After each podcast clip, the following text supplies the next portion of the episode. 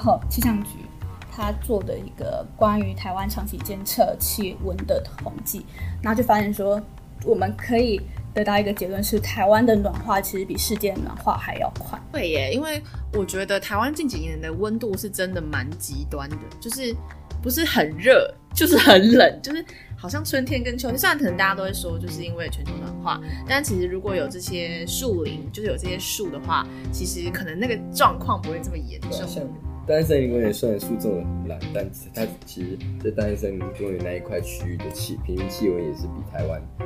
呃其他就是城市其他地方的平均气温低两度，两、哦、度其实蛮多的吧，就是可以想象得到今天三十。把很多精力放在这上面哦，对，他不会，他不会，对，他不会，就是把那个树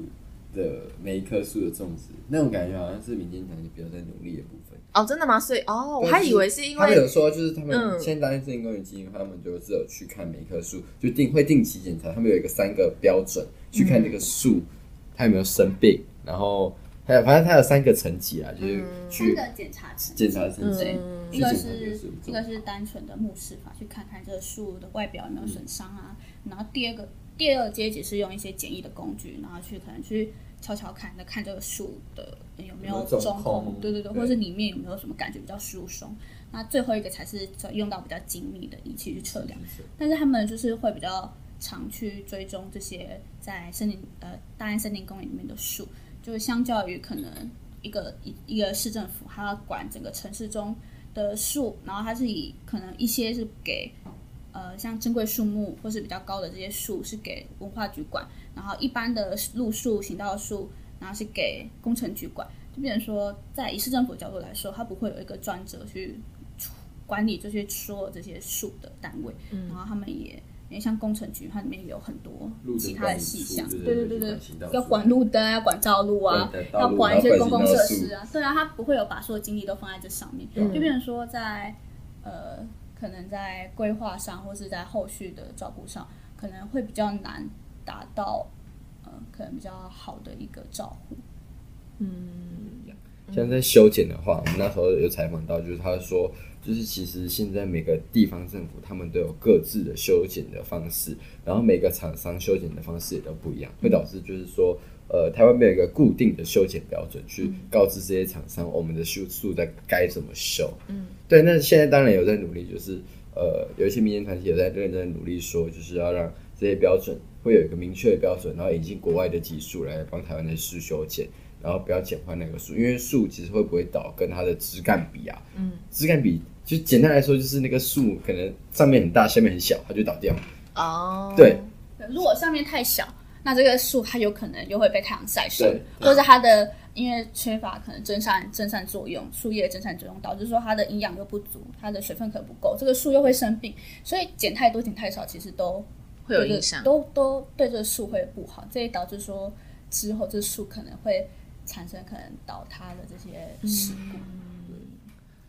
对耶，因为刚才有讲到路树倒塌的事故，就我说看了你们的专题，我蛮意外说，居然有这么多，就是路树倒塌这件事情，居然有那么多死伤哎，你要不要就是分享一下这件事情，就解释一下？嗯。嗯，因为像像去年大家都知道，像现在缺水嘛，很大一部分是来自于去年没有台湾没有台任何的台风进来。嗯。然后像是就算是呃一般在一般人认知来中，可能会觉得说哦，是不是因为有强风来树才会倒，或者是有台风来树才会倒？可其实不是，因为像去年没有台风，可台湾就发生了呃三起的死亡事故，然后分别是发生在高雄、台南以及台中，然后是在三月、五月跟七月，等于说是年初、年年中或是暑假的时候。都是在一年四季都有可能发生这样的事情，嗯、所以它不会只是一个单一的因素，然后造成说这个树倒塌。我们应该要去关心一下，哎、欸，这个树倒塌它背后代表的可能是有哪一些原因，然后或者是它为什么会发生这样的事情。哦，哦，然后像前阵子那个、啊、我们那时候在收集素材的时候，就有发现，就是前阵子三重那边刚好有一棵就是百年老树也倒了，就刚好砸下来，然后那个画面就是非常的惨。对，就是，所以我们觉得，呃，其实这些树的，呃，修，就是怎么讲，后续的照顾啊之类的，可能才会是这些树就是能不能好好站直的主要原因。对，因为树倒塌这件事情，应该其实就是因为树种不好，所以它才会倒。然后其实这这件事情其实也会就是是蛮危险的一件事，而且就是我觉得树倒塌这种事情是不是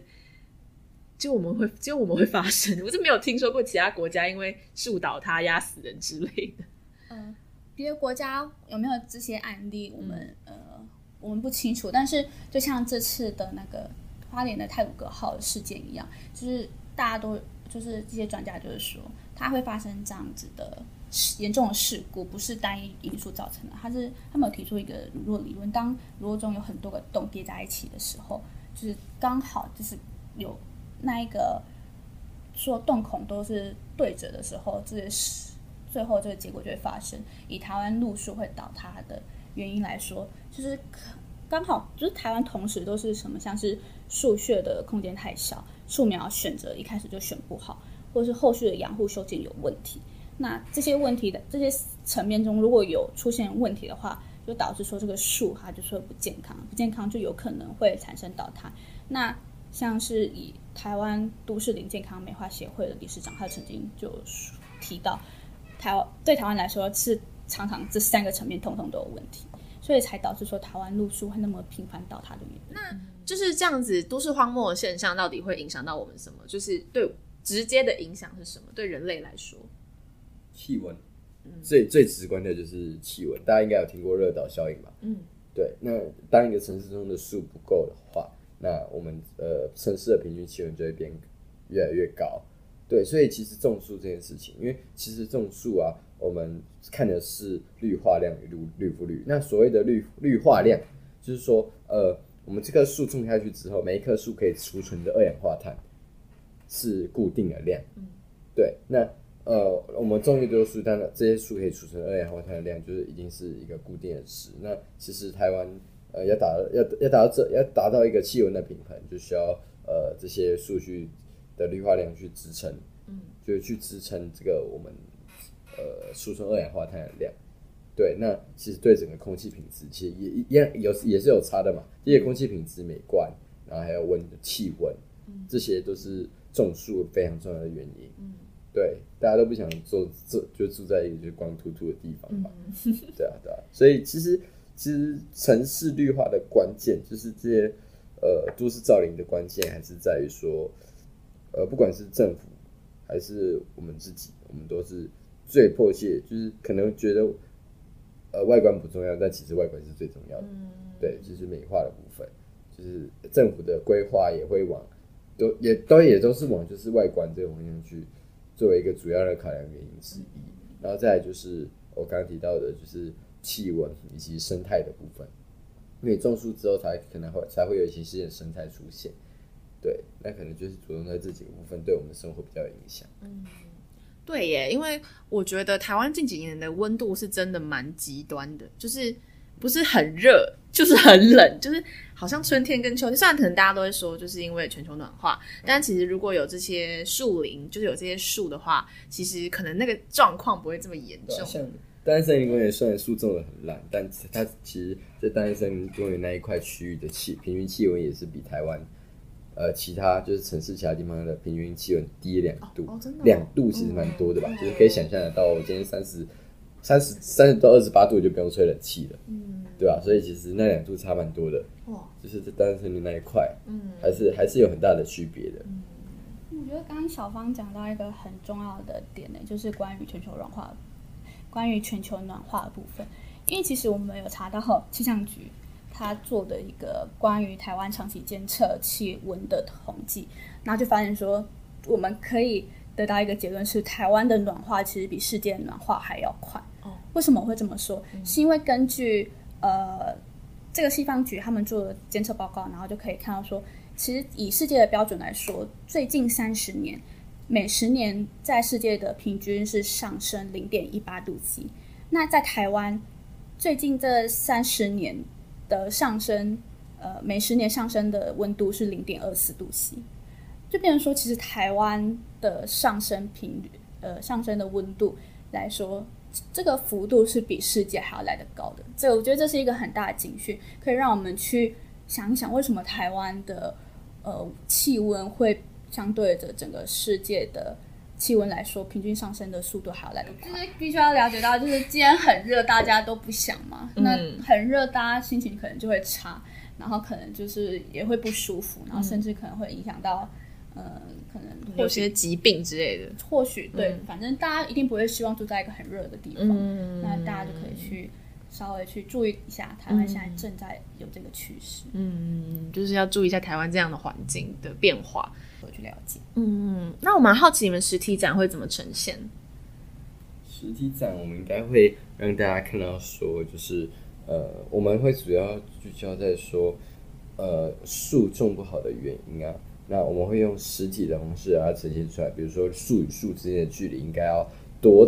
多大，才会对树来说是一个好的生长环境。那可能现场会有实际的模型或者实际的样本可以给大家，可以大家给大家看一下，嗯，对，或者是呃树的那种呃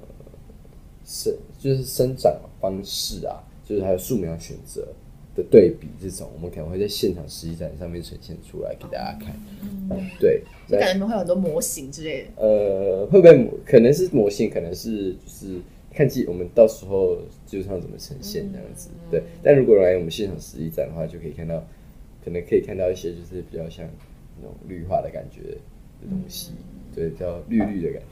觉，绿一样，就是可以长知识这样。好，那就是详细的实体展或是详细的资讯都可以，就是到不管是五月二七到五月三十到社会创新实验中心来看我们 B 展的实体展，还是也可以到他们的网站，就是可以看他们非常详细的专题报道。因为今天的就是呃讲，我我觉得我今天讲了很多知识，就是我听了很多就是关于这个方面的一些我不知道的事情。那当然他们。一定是没有把他们知道的东西讲完，因为真的太多了。所以呢，大家就是要锁定网站跟来我们的实体展。没错，那今天呢，我们就聊到这里，我们跟观众说拜拜吧，拜拜。